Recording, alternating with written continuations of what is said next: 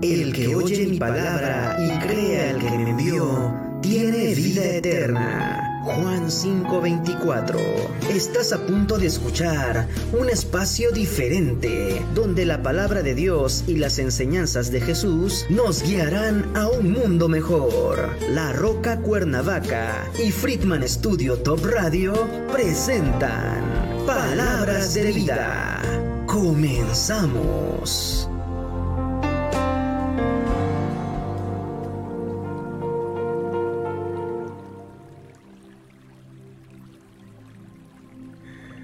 ¿Cómo están? Muy buenos días. Eh, bienvenidos un miércoles más a nuestra sección Palabras de Vida. Eh, hoy estamos nuevamente aquí teniendo la oportunidad de compartir la palabra de Dios. Gracias damos a, nuestro querido David Friedman que nos da la oportunidad de eh, este espacio y de este tiempo de poder compartir la palabra de Dios. Yo sé que es un espacio abierto al público en general, pero yo sé que hoy Dios tiene palabras de vida para ti, hoy Dios quiere hablar a tu corazón, hoy Dios quiere transformar tu vida y si no le conoces, Dios quiere que le conozcas el día de hoy. Qué bueno que te conectas a los que se conectan. Les mandamos un fuerte abrazo. Mi nombre es Cristian Goitia y nosotros venimos de la iglesia La Roca Cuernavaca. Eh, y tenemos la oportunidad de compartir eh, el mensaje el día de hoy en Palabras de Vida. Como bien recuerdan, la semana pasada, para los que se conectaron, la semana pasada estuvimos hablando acerca del propósito de un hijo de Dios dentro de la sociedad. Y bueno, es un tema controversial cómo un hijo de Dios debe guiarse eh, dentro de la sociedad. Y en, en la semana tuvimos la oportunidad de platicar con algunos hermanos y saben que aconteció durante esta semana algo importante políticamente hablando, ¿no? Y de repente empiezas a ver eh, la tensión aún entre hermanos eh, con las diferencias, que si un partido, que si el otro, que si votaste, que si no votaste. Y alguien me hizo la pregunta que no tenían que preguntar, ¿verdad? ¿Y tú? ¿Qué hiciste? ¿Votaste, no votaste? ¿Cuáles son tus preferencias? Y al darles mi, respuesta, que no se las voy a compartir a ustedes, pero se las compartí a ellos. Les cité lo que habíamos visto la semana pasada aquí en Romanos 13. Y en Romanos 13 eh, el apóstol Pablo nos anima. ¿no? no solamente nos anima, nos, nos habla con autoridad que debemos de someternos a nuestras autoridades, sean autoridades buenas, sean autoridades malas. Las autoridades que hoy tenemos en nuestro país es porque Dios así tomó la decisión que tuviéramos esas autoridades. Dice que las autoridades están para eh, juzgar al malo y, ¿por qué no?, eh, alabar al bueno. Entonces, Hoy, siguiendo con este tema, me gustaría ver cuál es el propósito de Dios. El tema del día de hoy es cuál es el propósito de Dios para el hombre. Tú y yo tenemos un propósito, tenemos un propósito en la sociedad, sí, y es ser dignos representantes de nuestro Señor Jesucristo. Tenemos un propósito como hijos de Dios, sí, eh, amar a nuestras esposas, amar a nuestros hijos, eh, suplir sus necesidades, ¿por qué no? Compartir con otras personas el amor de lo que, de lo que Cristo ha hecho por nosotros eh, en la cruz. Y al final me gustaría también hacer un pequeño resumen de qué celebramos esta semana. Es una semana importantísima para tanto para creyentes como para no creyentes, la Semana Santa, ¿no? Muchos piensan, ay, semana de vacaciones, sí, pero ¿qué celebramos esta semana? Obvio, te invito, voy a hacer un comercial, te invito todos los días de esta semana, eh, llevamos ya el lunes, el martes, hoy miércoles a las 8 de la noche por la plataforma de Facebook, por la plataforma de YouTube.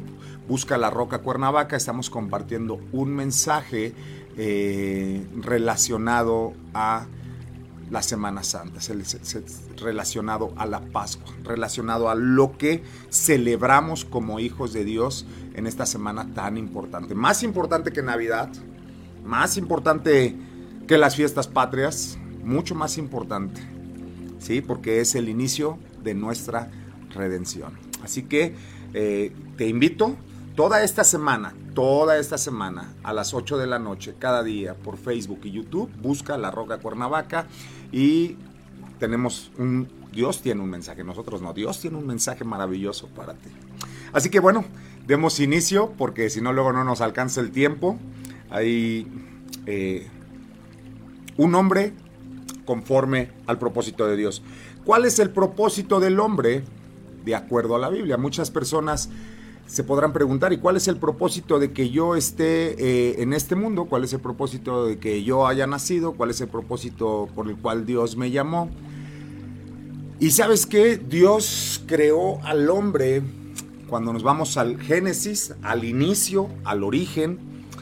También te invito todos los jueves a las 8 de la noche, La Roca Cuernavaca, a través de Facebook y de YouTube, tenemos un estudio de Génesis, del origen dónde inició todo. Y quiero que sepas que en Génesis Dios creó al hombre a su imagen y a su semejanza para tener una relación personal con él.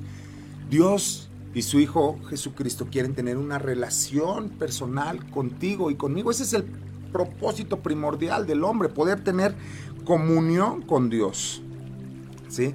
La Biblia deja muy claro que Dios creó al hombre y que lo creó para su gloria. ¿Para la gloria de quién? Para la gloria de Dios. Isaías 43, 7. Yo sé que tienes tu Biblia ahí a la mano y si quieres subrayar o si quieres anotar. Isaías 43, 7 dice, por lo tanto, el propósito fundamental del hombre, según la Biblia, es simplemente glorificar a Dios.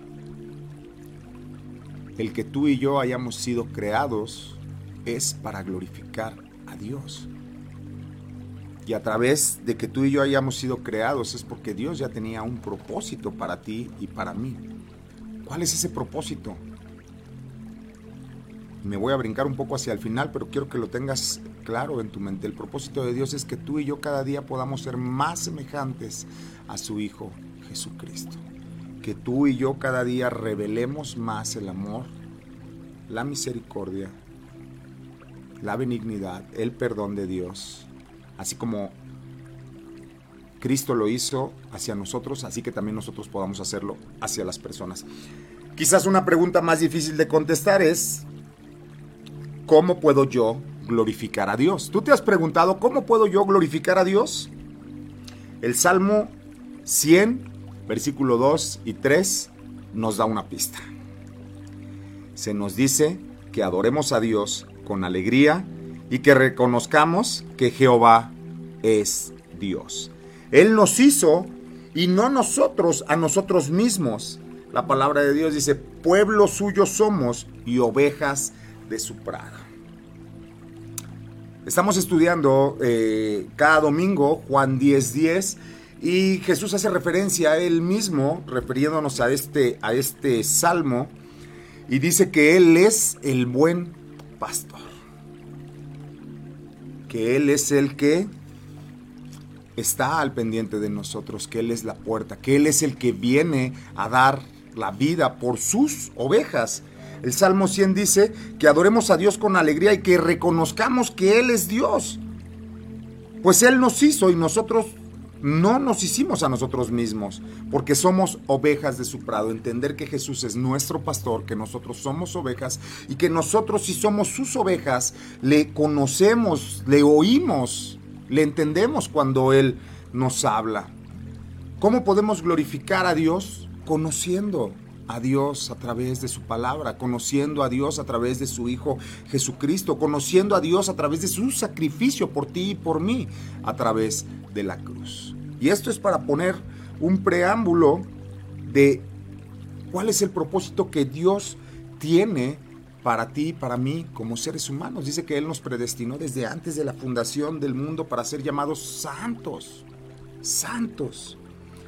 Parte de lo que sería glorificar a Dios es reconocer quién es Dios. Y en el momento que tú reconoces quién es Dios, cuando reconoces que Él es nuestro Creador, cuando reconoces que Él es nuestro Salvador, entonces tu perspectiva de quién es Dios y quién es Jesús va a cambiar.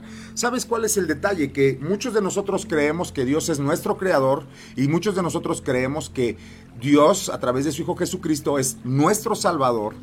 Pero lo que no entendemos y que no bajamos de nuestra mente y a nuestro corazón es que Jesucristo también es nuestro Señor.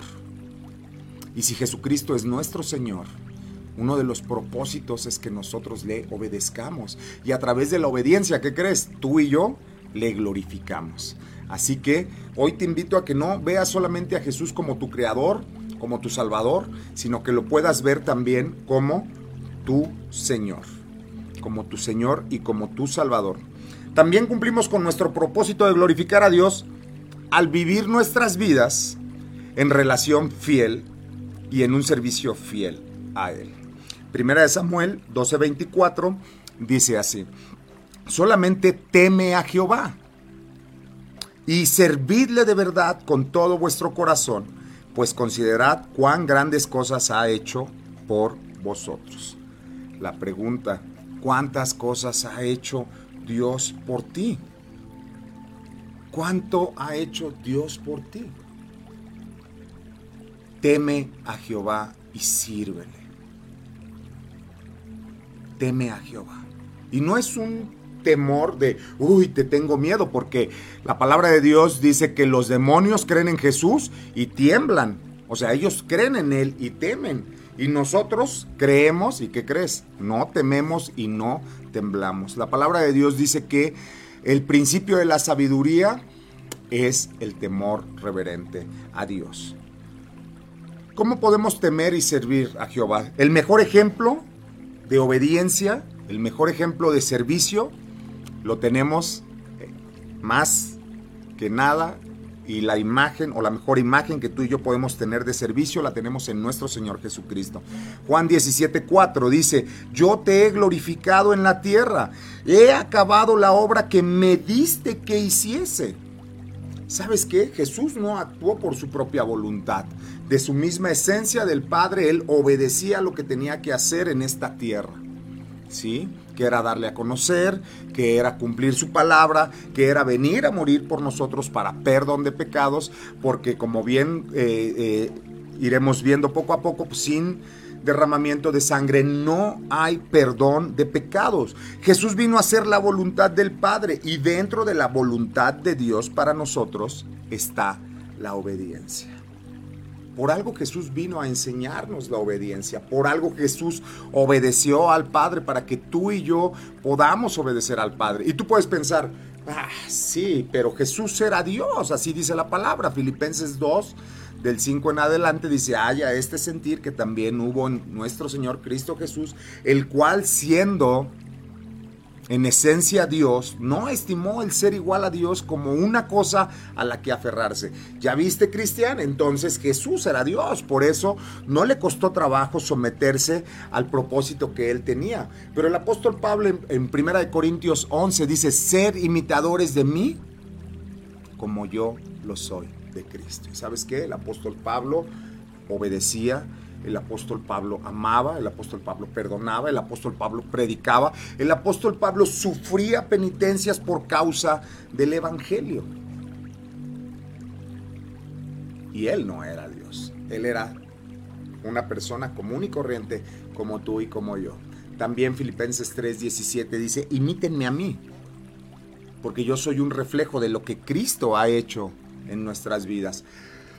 ¿Sabes cuál es el significado de la palabra cristiano? A lo mejor tú no la sabes. En Antioquía, en el libro de los Hechos, fue la primera vez que a dos personas les llamaron cristianos. Y eh, el significado de la palabra cristiano quiere decir imitador de Cristo. ¿Te consideras un buen cristiano? Esa es la pregunta para ti el día de hoy. ¿Te consideras un buen cristiano? Haz la voluntad del Padre te consideras un buen cristiano, haz lo que Jesús hizo. Obedece al Padre, así como él dice en Juan 17:4. Yo te he glorificado en la tierra, he acabado la obra que me diste que hiciese. ¿Qué te ha pedido Dios a ti a través de su Hijo Jesucristo que hagas y no has hecho?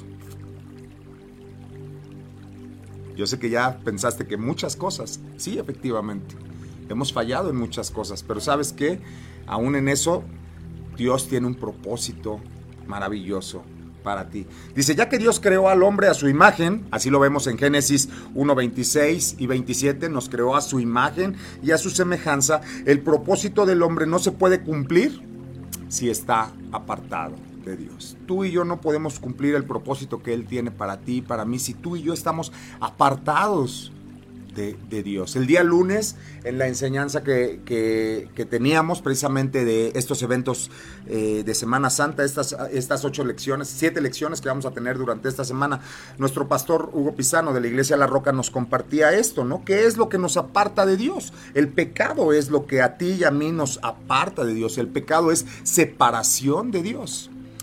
Y él decía, somos pecadores porque pecamos o pecamos porque nuestra naturaleza es ser pecadores. Evidentemente, pecamos porque nuestra naturaleza es ser pecadores. Lo que pasó en el huerto del Edén cuando Adán y Eva decidieron eh, fallarle a Dios, ahí abrió una brecha. Y en ese momento tú y yo empezamos a tener una naturaleza pecaminosa. El rey Salomón es un ejemplo Dice que él intentó vivir para su propio placer. Él conocía, él conoció a Dios por lo que Dios había hecho con su padre David. Él vio las maravillas que Dios podía hacer en su vida. Es más, cuando el rey Salomón eh, tiene el primer encuentro con Dios, Dios le dice a Salomón, pídeme lo que quieras y te lo daré. ¿Y sabes qué es lo que pidió Salomón? Él no pidió riquezas, él no pidió oro, no pidió que su reino fuera el más poderoso, él pidió sabiduría para poder llevar su reino. Y Dios le dijo, te voy a dar toda la sabiduría que puedas tener. Y aparte, por no pedirme ni oro, ni poder, ni nada de esto, yo te los voy a añadir. Y Dios le añadió, ¿sí? Poder, riquezas, Dicen que venían de otros reinos nada más a ver la majestuosidad del templo de Jerusalén, a ver las riquezas de Salomón. Y él escribe al final de sus días en el libro de Eclesiastés. El rey Salomón intentó vivir para su propio placer, pero al final de su vida él llegó a una conclusión, que la única vida valiosa es una vida de honor y de obediencia a Dios. Eclesiastés 12, que es el último capítulo de Eclesiastés, versículo 3 y 14, dice, el fin de todo discurso oído es este. Teme a Dios y guarda sus mandamientos, porque esto está en el todo del hombre. Porque Dios traerá toda obra a juicio, juntamente con toda cosa encubierta, sea buena o sea mala. Y voy a recalcar, recalcarte el versículo 13. El fin de todo discurso oído es este. Teme a Dios y guarda sus mandamientos. Jesús dijo, el que me ama, guarda mis mandamientos. Yo te hago una pregunta hoy a ti que me estás escuchando. ¿Amas a Jesús? ¿Has entendido el sacrificio de Cristo en la cruz por ti y por mí? ¿Has entendido lo que significa llamar a Jesús mi Señor? No solo mi Salvador, sino mi Señor. ¿Cuál es el propósito que Dios tiene para nosotros como seres humanos? Que le obedezcamos, que le amemos y que podamos compartir lo que Él ha hecho a través de estos dos mil años de redención en tu vida, en mi vida y en la vida de muchas otras personas. La pregunta, y aterrizándola ya hoy, esto solamente es un preámbulo de cuál es el propósito de, de Dios para el hombre. Entonces Dios nos creó para qué? Para que pudiéramos glorificarle, para que le obedezcamos y para que le amemos. Estos son versículos, sí, que podemos tomar de lo que Dios en su creación ha ido, en, la palabra, desde la creación ha ido hablándonos a ti y a mí. Obediencia, obediencia, ¿no? Desafortunadamente, eh, nuestra cultura el día de hoy eh, pensamos que si yo fallo, entonces hago un sacrificio, que si yo fallo, entonces eh, hago algo para agradar a Dios. ¿Y qué crees? Las cosas no son así. Primera de Samuel 15, déjame leértelo, ese versículo fue uno de los, de los que me atrapó al inicio de, mi caminar con Cristo. Primera de Samuel si la estás buscando, Primera de Samuel está entre Génesis y Apocalipsis. Primera de Samuel 15, 22 dice, y Samuel dijo, se complace Jehová tanto en los holocaustos y víctimas como en que se obedezca las palabras de Jehová. Ciertamente el obedecer es mejor que los sacrificios y el prestar atención más que la grosura de los carneros. A Dios le agrada más la obediencia que el sacrificio. A Dios le agrada más que pongas atención a que tengas que ir y sacrificar algo. Porque un inocente tiene que pagar por los males que tú has cometido. Y también se me viene a, a mente Isaías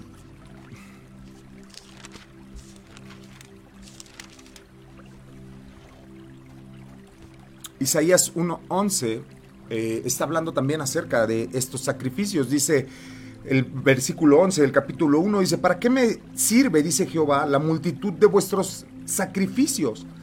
Hastiado estoy de holocaustos, de carneros y de cebo de animales gordos. No quiero sangre de bueyes, ni de ovejas, ni de machos cabríos. ¿Quién demanda esto de vuestras manos? Cuando venís a presentaros delante de mí para hollar mis atrios. No me traigas más vana ofrenda. El incienso me es abominación, luna nuevas, días de reposos, el convocar asambleas, no lo puedo sufrir. Son iniquidad vuestras fiestas solemnes. Vuestras lunas nuevas y vuestras fiestas solemnes las tiene aborrecidas mi alma. Me son gravosas. Cansado estoy de soportarlas. Más bien dice, lavaos y limpiaos y quitad toda iniquidad de vuestras obras delante de mis ojos y dejar de hacer lo malo. Aprendan a hacer el bien, busquen el juicio, restituid al agraviado, haced justicia al huérfano y, em, y amparar a la viuda. Y dice el Señor, venid luego, dice Jehová, y estemos a cuentas. Si vuestros pecados fueron como la grana, como la nieve serán emblanquecidos te das cuenta que aún el propósito de Dios para nuestras vidas no es que tú y yo tengamos que estar ofrece y ofrece y ofrece sacrificios. Ese no es el propósito por el cual Dios nos creó. Es que a Dios le encantan los sacrificios. No. A Dios no le gustan los sacrificios. Solo hay un tipo de sacrificio que Dios acepta y ese sacrificio es el sacrificio de su Hijo Jesucristo. Y después de ese sacrificio hay otro sacrificio que a Él le agrada. Y te lo voy a decir, está en Romanos 12. Romanos 12, versículo 1 y versículo 2. Pero sabes que sin café es imposible agradar a Dios. Así que déjame tomar un poco de café. También a ti que tomas lechita y que tomas tecito, Dios te ama también. Dios te ama. Romanos 12, 1 y 2. Dice la palabra del Señor. Así que hermanos, os ruego por las misericordias de Dios que presentéis vuestro cuerpo como sacrificio vivo, santo, agradable a Dios, que es vuestro culto racional. ¿Cómo debes de presentar tu vida a Dios? Como un sacrificio vivo. Dios acepta el sacrificio que tú haces día a día al crucificar tu carne y obedecerle. A Dios le agrada que tú sometas a tu carne, a tus pasiones cada día. A Dios le agrada que tú le digas no a la tentación. A Dios le agrada ver cómo tú cada día buscas aún a pesar de ti mismo, obedecerle. Como tú, a pesar de ti mismo, buscas hacer la voluntad de Dios. Primera de Corintios 10:13 dice que no nos ha sobrevenido ninguna tentación que no sea humana, pero fiel es Dios que no os dejará ser tentado más de lo que podemos soportar, sino que juntamente con la tentación, ¿sabes qué? Dice que Él nos dará la salida. A Dios le agrada cuando tú tomas esa salida y dices, Señor, por amor a ti, hoy no voy a pecar. Señor, por amor a ti, hoy te voy a glorificar, diciendo no a este pecado. Señor, hoy por amor a ti te voy a obedecer y voy a darte gloria. Señor, hoy por amor a ti voy a crucificar mi ser y mi carne cada día. Ese es ofrecer un sacrificio vivo. ¿Sabes cuál es el problema de un sacrificio vivo? Que en cualquier momento se puede parar del altar y echarse a correr. Ese es el problema de un sacrificio vivo. Por eso dice el apóstol Pablo, para que tú puedas entender cuál es la buena voluntad de Dios para tu vida, agradable y perfecta. ¿Cuál es la voluntad de Dios para ti y para mí? La voluntad de Dios es agradable y es perfecta. Entiende eso. Dios tiene planes de bien para tu vida. Tiene planes agradables para ti. Dios quiere hacer algo extraordinario contigo y con las personas que están alrededor de ti. Versículo 2.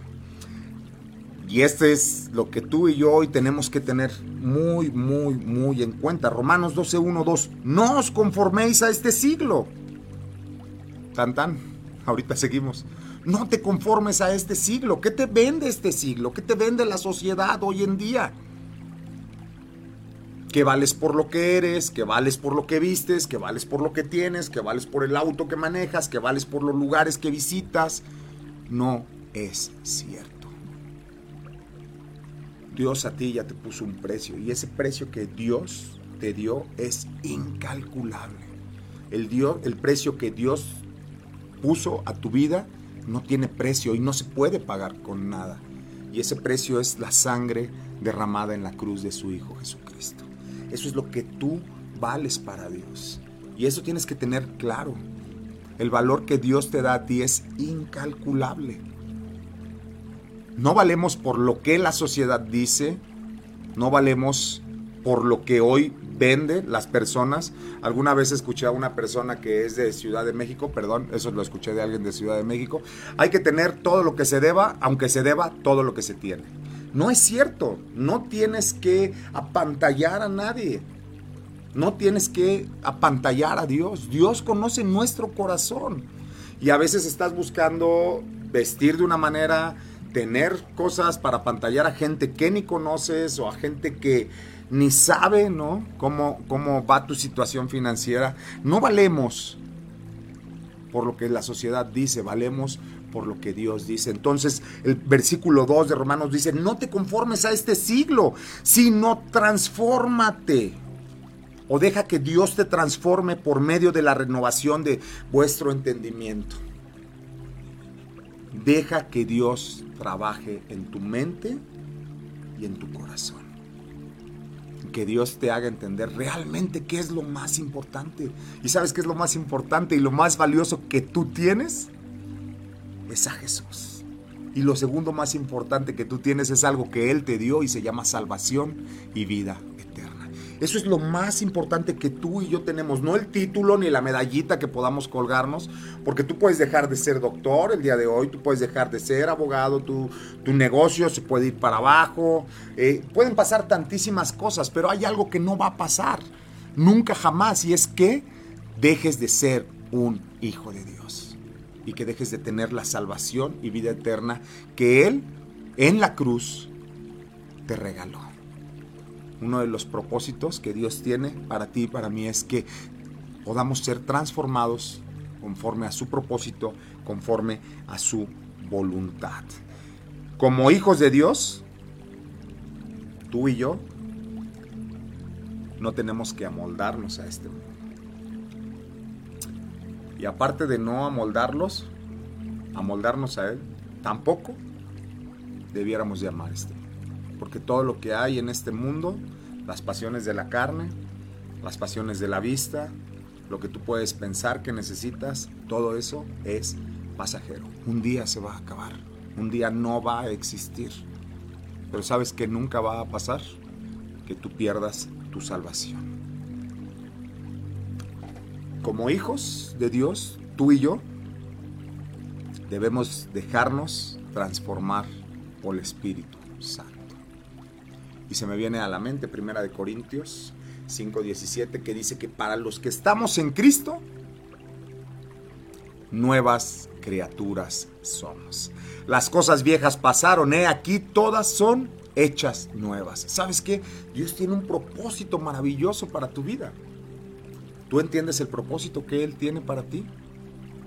Y podemos estar hablando mucho del propósito que Dios tiene para que, nosotros, sí, que Dios tiene para nosotros, que Él ya nos salvó, que Él ya nos dio vida eterna, que juntamente con Cristo nos hizo sentar en lugares celestiales, que Él va a suplir nuestras necesidades, las físicas, las espirituales, las emocionales, ¿por qué no? También las económicas. Ajá.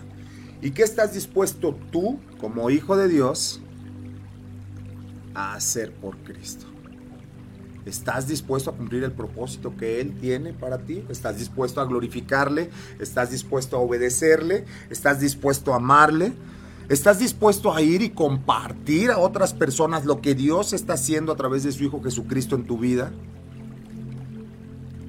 Ese es el propósito. Mateo 28, eh, me parece que es del 10, 11 en adelante. Jesús les dijo, ir y hacer discípulos les dijo a sus apóstoles, vayan y hagan discípulos, compartiéndoles el mensaje de salvación, compartiéndoles las buenas nuevas, compartiéndoles que alguien vino a darles salvación y vida eterna.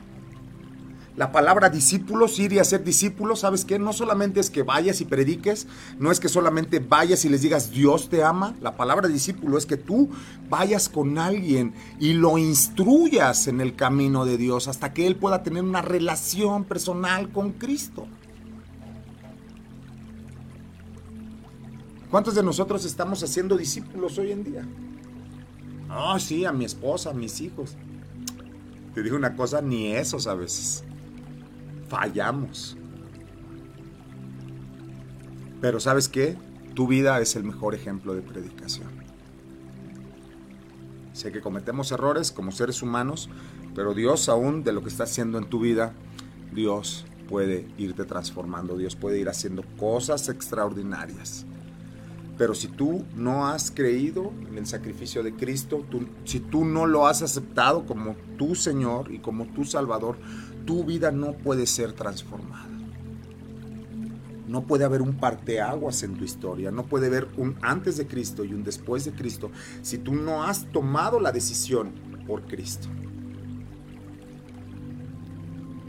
Tú tienes que rendirte a los pies de Cristo para poder cumplir el propósito de Dios. Por eso la palabra de Dios dice que apartados de Él, Juan 15 del 5 en adelante, apartados de Él, nada podemos hacer. Nada. Y para que Dios pueda transformarte, como dice Primera de Corintios 5, 17, para que Dios pueda transformarte, ¿sí? Debemos ser nuevas criaturas. Nuestra mente debe de ser transformada. Nuestro corazón tiene que ser cambiado de un corazón de piedra a un corazón de carne. ¿Y sabes qué? Primera de Corintios 6, del 9 al 11 dice, ¿quién no puede estar dentro de la voluntad de Dios. Y quiero que también tengas claro, porque a veces muchos de nosotros nos encontramos ahí y queremos estar en esa situación, pero también queremos que Dios nos bendiga a través de su Hijo Jesucristo. Queremos estar eh, pisando los dos, los dos lados de la cancha, ¿no? Tanto el lado bueno como el lado malo. Y primera de Corintios 6, versículo 9 al 11 dice, ¿no sabéis que los injustos no heredarán el reino de Dios? ¿Quiénes son los injustos? Cada uno de nosotros sabemos quiénes son los injustos. No erréis, ni los fornicarios, aquellos que tienen relaciones matrimoniales fuera del matrimonio, ni los idólatras. Híjole. Y en idólatras no necesariamente tienen que ser santos, ¿eh? Hay veces que idolatramos a una persona hay veces que idolatramos nuestras finanzas, hay veces que idolatramos nuestra profesión, hay veces que idolatramos un hobby. Dice que ni los idólatras, ni los adúlteros, aquellos que tienen relaciones fuera del matrimonio. No, pues yo no he, no le he sido fiel a mi esposa con nadie. Ah, sí, pero si tú ves con tus ojos y con tu mente perversa a una mujer y piensas cosas desagradables en tu mente con ella, dice Jesús que tú ya estás adulterando. Ni los afeminados, híjole, gracias que nos dan la libertad de poderlo decirlo, ni los afeminados, no voy a hablar de identidad, de género, ni nada. Tú sabes quiénes son los afeminados. Y los que se echan con varones, ni esos. Ni los ladrones. Así que si tú te has robado algo, cualquier cosa, ni los avaros, si tú has retenido solamente para ti y no has sido benevolente con otras personas, ni los borrachos. ¿Quiénes son los borrachos? Aquellos que pierden el sentido común. Aquellos que pierden el dominio propio. Ellos son los borrachos. Ni los maldicientes, maldicientes, híjole, hoy en día como cultura creo que de nuestra boca solamente salen maldiciones. Entonces, los que se la pasan maldiciendo todo tiempo, su vida tiene que ser transformada. Ni los estafadores. Ninguno de estas personas de las cuales acabo de describir, y yo sé que tú y yo estamos en alguna de esas, o estábamos en algunas de esas, dicen, heredarán el reino de Dios. Ninguna de estas personas heredarán el reino de Dios. Y esto pero Pablo está haciendo la afirmación, y esto erais algunos, mas ya habéis sido lavados, así como dice Isaías. ¿Recuerdas que leímos Isaías 1.11? Dice que si nuestros pecados fueran rojos, Él nos emblanquecerá. Y así dice, así mismo dice el apóstol Pablo, pero ustedes ya han sido lavados, ya han sido santificados, ya habéis sido justificados en el nombre de nuestro Señor Jesucristo y por el Espíritu de nuestro Dios. Si tú y yo estábamos en esta lista, que la verdad no está nada chida, al contrario, está bien chafa, y que tú y yo estábamos ahí, y si Dios, a través de su Hijo Jesucristo, a través de su sacrificio en la cruz, ya nos sacó de ahí, ¿qué vamos a hacer tú y yo como agradecimiento? ¿Qué vamos a hacer? Como hijos de Dios debemos ser y dejarnos ser transformados día a día por el Espíritu Santo. Filipenses 1.6 dice, y estando persuadido de esto, que aquel que comenzó en vosotros la buena obra, la perfeccionará hasta el día de Cristo. ¿Sabes quién es el que va a poner en ti? Tú te puedes decir a ti mismo, es que no puedo. Ya intenté dejar de hacer esto, ya intenté dejar de hacer lo otro, ya intenté dejar de hacer aquello y no puedo. Sí, efectivamente. Tienes razón, no puedes. Tú y yo en nuestras propias fuerzas no podemos transformar nuestra mente. El único que puede transformar nuestra mente es Dios a través de su Espíritu Santo. Y para que Dios pueda dar el Espíritu Santo a una persona, esta persona tiene que entender el sacrificio de Cristo en la cruz y aceptar ese sacrificio Hoy mi invitación es a que tú entiendas lo que Dios hizo a través de su Hijo Jesucristo en la cruz por ti y por mí. Él vino a darnos salvación, Él vino a darnos redención y Él vino a darnos vida eterna. Y en el momento que tú entiendes eso y le dejas el señorío a Cristo de tu corazón, el Espíritu Santo de Dios, como dice Filipenses 1.6, que estando persuadido de esto, que el que comenzó la buena obra en nosotros, la perfeccionará hasta el día de Cristo tu vida puede ir siendo transformada. Tu manera de pensar puede ir siendo transformada. Tu manera de hacer las cosas puede ir siendo transformada. Tú y yo no podemos hacerlo. En nuestras propias fuerzas, ¿sabes que Vamos a fallar. En nuestras propias fuerzas vamos a cometer un error tarde que temprano. Puedes estar llevando un estilo de vida, pero es como Jesús mismo eh, dice, porque en algún punto tú puedes lavar a la puerca, pero la puerca lavada, tú suéltala nuevamente, bañadita, con su moñito, ¿y a dónde crees que va a ir esa puerca lavada? A revolcarse en el lodo. no voy a poner el otro ejemplo porque muchos estarán desayunando, ¿qué necesita esa puerca para dejar de revolcarse en el lodo? Volverla a lavar y volverla a lavar y volverla a lavar. Quiero decirte que tú puedes lavar una puerca 10 veces en el día y en el momento que la saques al patio va a ir a revolcarse nuevamente al lodo. ¿Qué necesita esa puerca para dejar de revolcarse? Transformar su mente y entender que ahora ya no es una puerca. Eso necesitamos tú y yo, que nuestra mente sea renovada. Romanos 12 dice, ¿sí? No os conforméis a este siglo, sino transformaos por medio de la renovación de vuestro entendimiento. Tu mente de pecador tiene que ser renovada a una mente de un hijo de Dios. Deja que Dios transforme tu corazón y tu mente. ¿Cuál es el propósito de Dios?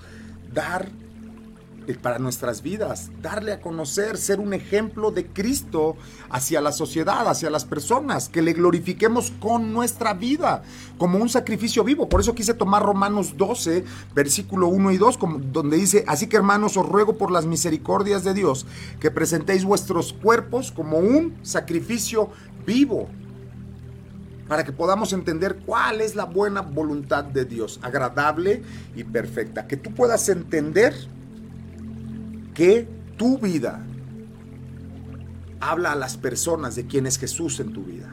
Que tu manera de hablar, que tu manera de comportarte, que lo que tú haces le grita a la sociedad quién es Cristo en tu vida.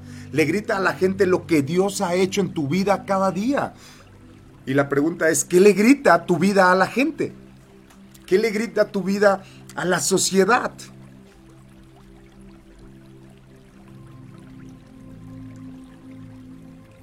¿Estás siendo un digno representante de Cristo? Y hay una historia en la Biblia que me encanta. Y yo sé que tú ya te la sabes, pero quiero así de una manera rápida y espero nos dé tiempo de poderla eh, expresar de una manera digerible. Alguien que le dio la gloria a Dios con su vida. Y esta es la historia de José, el soñador.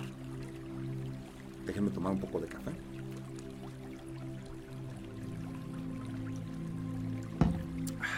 Yo sé que tú conoces la historia de José el soñador y si no la conoces, pues te la platico. José el soñador fue llamado así porque pues él tenía sueños, interpretaba sueños y eso pues a sus hermanos no le agradaba. José era hijo de Jacob, era de su, primer hijo con la esposa que él tanto amaba, Raquel. Jacob, como bien sabrás, eh, tuvo un encuentro con el Señor y su nombre fue cambiado de Jacob a Israel. Y entonces cuando hablamos de los doce hijos de Jacob, hablamos de las doce tribus de Israel. Esta historia, el panorama histórico de esta historia es cuando ellos recién llegan a Egipto, antes de la ley, antes de Moisés, Jacob eh, es el parteaguas, convirtiéndose en Israel, dividido en 12 familias, las 12 tribus de Israel, y José era uno de sus hijos menores. José eh, era el preferido de su, de su padre Jacob, ¿por qué? Por ser el primogénito, no de sus hijos, sino ser el primogénito de su esposa Raquel. Para los que no conocen la historia, Raquel era la amada de Jacob, eh, el cual fue engañado por su suegro Labán y primero le dio a otra de sus hijas y luego tuvo que trabajar otros siete años por Raquel. 14 años tardó para que Raquel pudiera ser su esposa. Durante esos 14 años, pues obvio tuvo más hijos y vino tan el tan esperado hijo, ¿verdad? Y a este, eh, este hijo se llamó José. José, como a la edad de 17 años, pues se veía que era el preferido de, su padre. Después hubo otro hermano de Raquel, eh, que se llamó Benjamín. Y entonces los hermanos de José empezaron a sentir ira y molestia contra, contra José por la preferencia que tenía eh, su padre Jacob hacia él. Tanto era la preferencia que le mandó a hacer una túnica especial de colores y esas túnicas especiales pues solamente las usaban los reyes. Quiero que sepas que en el Antiguo Testamento José es tipo de Jesucristo. ¿no? Ahí en, la Biblia, eh, en la hermenéutica usamos una simbología que es tipo y antitipo y José es la sombra de lo que había de venir en Jesús, entonces es un tipo de Cristo. Entonces su padre le hizo túnicas de colores como las que usaban los reyes en ese entonces y eso molestaba a sus hermanos y los molestaba bastante y Dios le dio un talento a José que era el de interpretar sueños.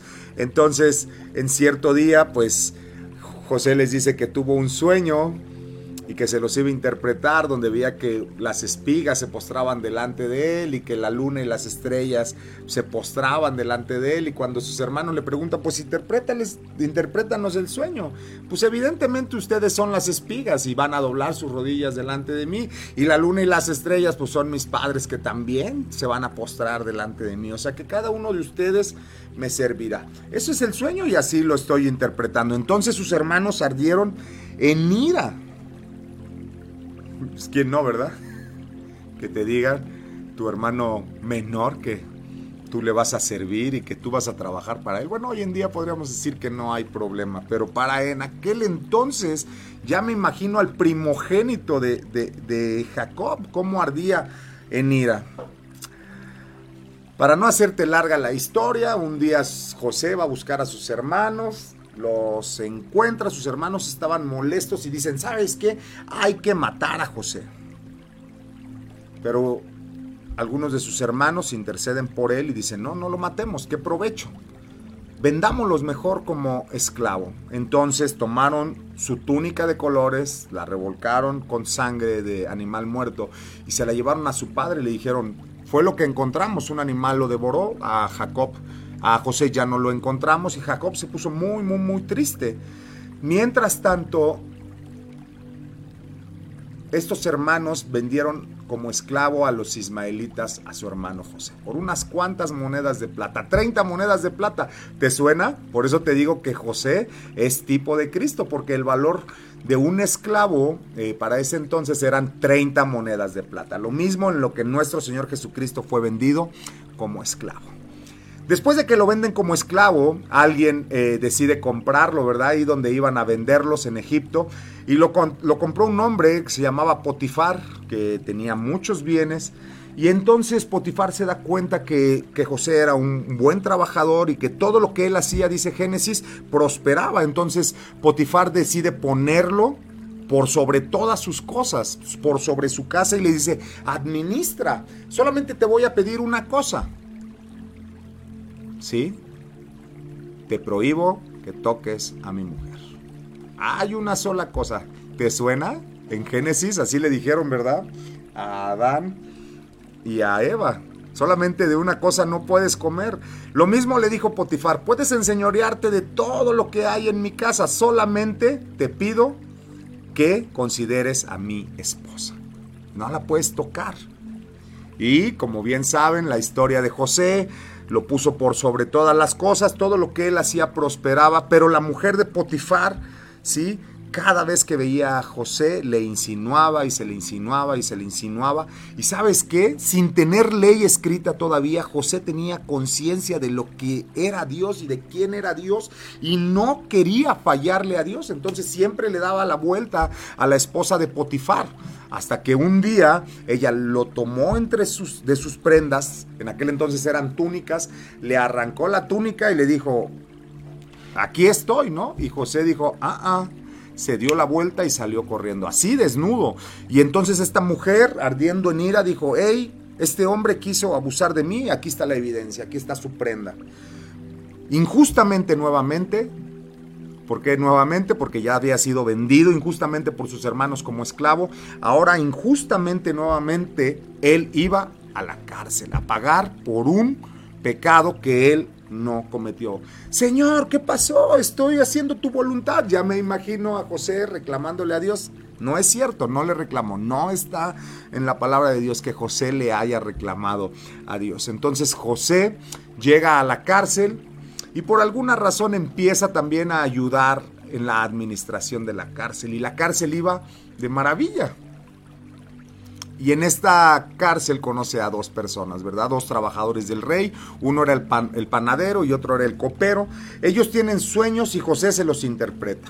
Y los sueños se cumplen. Uno se muere y el otro es restituido a su lugar eh, de trabajo. Este era el copero. Y después de un tiempo, el faraón empieza a tener sueños que ninguno de sus sabios podía interpretar.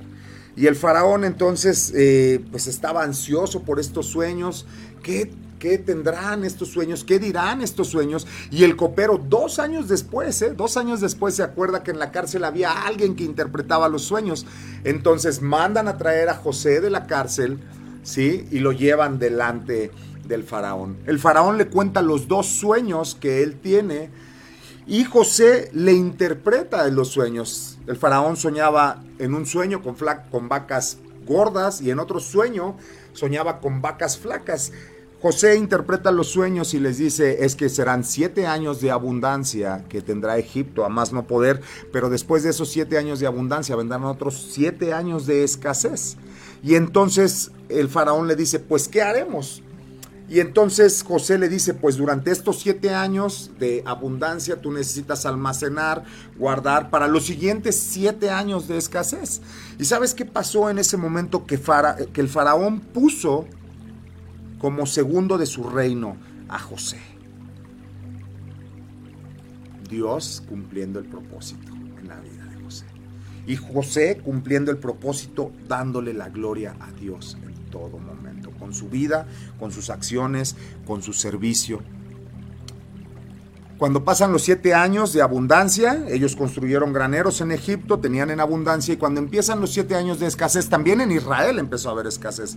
A nivel mundial o el mundo conocido empezó a haber escasez y toda la, gente iba a Egipto a comprar.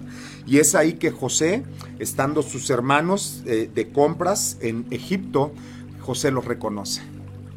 José los hace llamar y para no hacerte muy larga la historia, José se revela a sus hermanos. Y sus hermanos cuando vieron que era José, temblaban de miedo y diciendo, hasta aquí hemos llegado. ¿Sabes qué? Nos va a matar por lo que le hicimos. Y no sabían, una, que lo habían vendido como esclavo.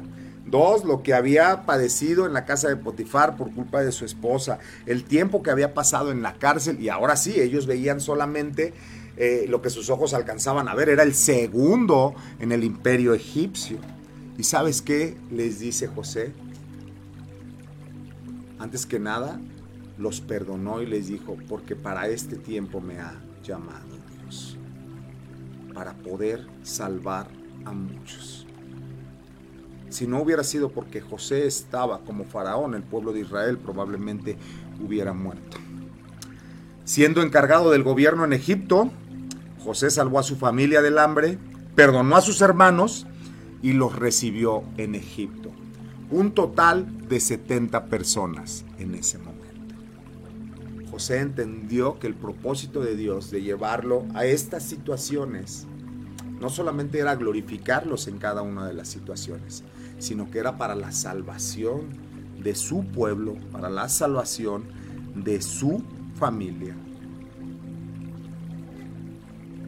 José entendió cuál era el propósito de Dios en su vida. Y durante ese caminar y entre tanto cumplir ese propósito, también José, Dios cumplió el propósito que a él le correspondía y era darle la gloria a Dios con su vida, era darle la gloria a Dios a través de su obediencia, era darle la gloria a Dios a través de su testimonio, que la gente se diera cuenta que había algo distinto en José, ¿Y sabes qué era eso? Algo distinto que José tenía, temor de Dios. Y así como Dios tenía un propósito para la vida de José, ¿qué crees? Hermano que me escuchas, a la pantalla que me ves, en las aplicaciones en las que nos escuchan, Dios también tiene un propósito para tu vida. Grábate esto en tu mente. Dios también tiene un propósito para tu vida.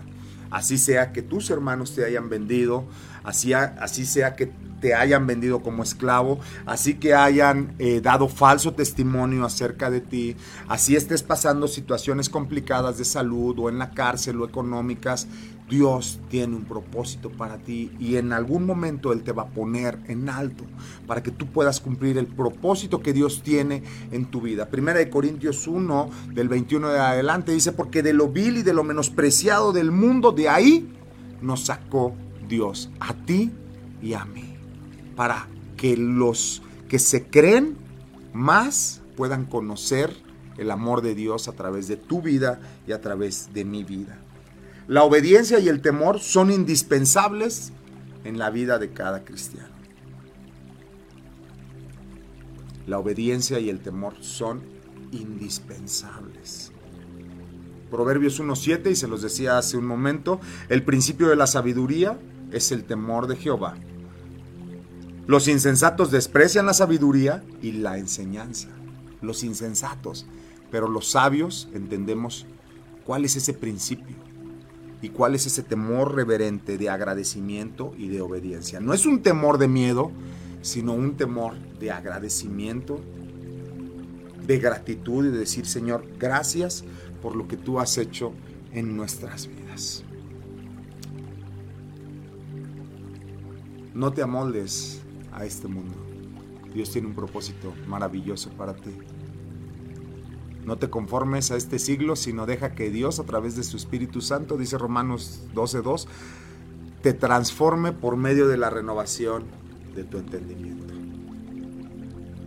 Deja que Dios haga la obra. Porque dice que aquel que la buena obra empezó, será fiel en terminarla. Y así como Dios es fiel en terminar la obra, pues Dios también es fiel y ha terminado este mensaje cumple el propósito que Dios tiene para tu vida. Déjame orar por ti, porque no hay una buena enseñanza sin un buen agradecimiento a Dios. Padre, te damos gracias esta tarde, Señor, tarde ya. Gracias por tu amor, gracias por tu misericordia. Gracias por la vida de David, Señor, que nos da la oportunidad de venir y compartir estas buenas nuevas de salvación. Gracias por este tiempo que Él pone, Señor, delante de ti. Gracias porque me has prestado los oídos y los ojos de las personas que están conectadas, Señor. Bendíceles. Habla nuestras vidas, Señor. Habla nuestros corazones. Y permítenos, mi Dios, ser esos sacrificios vivos de los cuales habla Pablo. Que de manera voluntaria, Señor, cada día entreguemos nuestra vida de manera sacrificial a ti y que cada día podamos crucificar nuestra carne. Y el versículo 12, el versículo 2 de Romanos 12 nos lo dice bien claro. ¿Cómo podemos lograr esto? Transformándonos, transformando nuestra mente, transformando nuestro corazón a través de tu Espíritu Santo. Gracias por este tiempo, Señor. Gracias por la enseñanza. Gracias por lo que haces cada día en nuestras vidas. Y te damos, Padre, la gloria y te damos la honra en esta tarde. En el nombre de nuestro Señor Jesucristo, te agradecemos, Padre. Amén. Amén. Vamos a, ver los comentarios eh, a través de las redes sociales antes de que cortemos la transmisión. Eh, en Facebook y en YouTube. Gracias. Ah, en María, un saludo. Ah, bienvenidos. Saludos, Cristian. Muchas gracias. Gracias a ustedes por dejarnos un espacio. Un saludo eh, eh, en María. Un saludo afectuoso, Cristian, y gracias por darnos la palabra de Dios. Bendiciones, mucha salud. Gracias a Dios que nos da la oportunidad de compartir. Gabriela Escajadillo, saludos. Javier Serrano, gracias a Dios por tu vida, Cristian, y a nuestro Señor. Saludos, Javier. Saludos y bendiciones. Excelente mensaje, Gaby Goitia. Gracias, gracias. Mi esposita amada, echándome porras. Un abrazote, nuestro querido pastor Hugo Pisano, bendiciones. Claudio Schimbel, muchas gracias por tus mensajes. Yo le ruego a Dios que no me permita que me olvide de él, ya que esa es mi tendencia. Que jamás me olvide de orar de todas las manifestaciones que tiene conmigo, de todas las bendiciones que me da, que me dio la vida y que me ha salvado la vida mil veces. Claudio, Esa es nuestra tendencia natural del ser humano, a apartarnos de Dios. Por eso el apóstol Pablo nos insta y nos anima cada día a crucificar nuestra carne. Cada día, cada día. La comunión con Dios, Claudio, es todos los días de nuestra vida. Alguna vez le preguntaron a, a, una persona, eh, adulto ya, eh, en el Evangelio, y le hacían esta pregunta, ¿cuándo dejó usted de pelear contra su carne y contra las tentaciones? Esta persona era un predicador ya adulto y la respuesta de este hombre fue, pues no me he muerto, sigo vivo y cada día, cada día tengo que pelear y cada día tengo que tomar la decisión de crucificar mi carne. Esa es una lucha que vamos a tener todos los días. El apóstol Pablo dice, estoy a punto de acabar la carrera, no que ya la haya terminado, pero he corrido cada día hacia la meta. ¿Cuándo vamos a terminar, Claudio? En el momento que Dios nos lleve delante de su presencia, ya sea que partamos o ya sea que Él venga por nosotros. Y te digo una cosa, Él está pronto. Hoy más que nunca nuestra salvación está más cerca. Así que yo te animo, Claudio, a que cada día tú, así como lo hacemos muchos, puedas crucificar tu carne. Y estamos para servirte. Saludos y bendiciones. Saludos Alejandra Tapia, bendiciones Ale, Alejandra Barrios, saludos, bendiciones también, muchas bendiciones. Y pues muchas gracias a todos por sus comentarios, gracias a todos los que eh, nos ven a través de todas las, plataformas. Eh, a través de YouTube, a, través de, de Facebook, a través de infinidad de plataformas. Tienes la oportunidad de vernos. A, Suecia, que es la primera vez que se conecta por radio. Ok. Bienvenidos a Suecia. Hoy, hoy se conectaron. Hoy, es la primera vez que se transmite hasta Suecia y les ha llegado el mensaje de salvación. ¿Se conectaron desde allá? Desde allá es la primera vez que se Excelente. Bendiciones hasta Suecia y que la palabra de Dios también eh, caiga en tierra fértil hasta allá en Suecia. Bendiciones a todos los suecos y pues una bendición a todos. Y los invito nuevamente. Estamos en una semana la más importante para nosotros como hijos de Dios, que es la semana de Pascua. Que tú puedas entender el verdadero significado de la Pascua. ¿Qué es la Pascua? ¿Qué hizo Dios? a través de Jesús en la Pascua. Que tú puedas entender durante esta semana el sacrificio de la cruz y hoy nuevamente comercial para que no se te olvide a través de Facebook y YouTube, La Roca Cuernavaca, 8 de la noche. Te invitamos a que tú puedas ver esta bella historia de amor de Dios hacia nosotros. Y pues sin más, saludos de la luna, bendiciones hasta la luna, bendiciones a, todos los que están en la luna. Un abrazo fuerte a todos y un saludo para todos los hijos de Dios y para los que no también. Bienvenidos a esta su estación preferida, Friedman Studios. Muchas bendiciones y gracias a este bloque de palabras de vida por darnos la oportunidad de estar compartiendo la palabra miércoles a miércoles. Les mandamos un muy fuerte abrazo y que Dios les bendiga. Gracias. Llevamos hasta ti la palabra de Dios que reconforta y da paz y amor a cada uno de nosotros. Te esperamos en la próxima emisión. Gracias por sintonizar Palabras de Vida por Friedman Studio Top Radio, la radio que se escucha y se ve.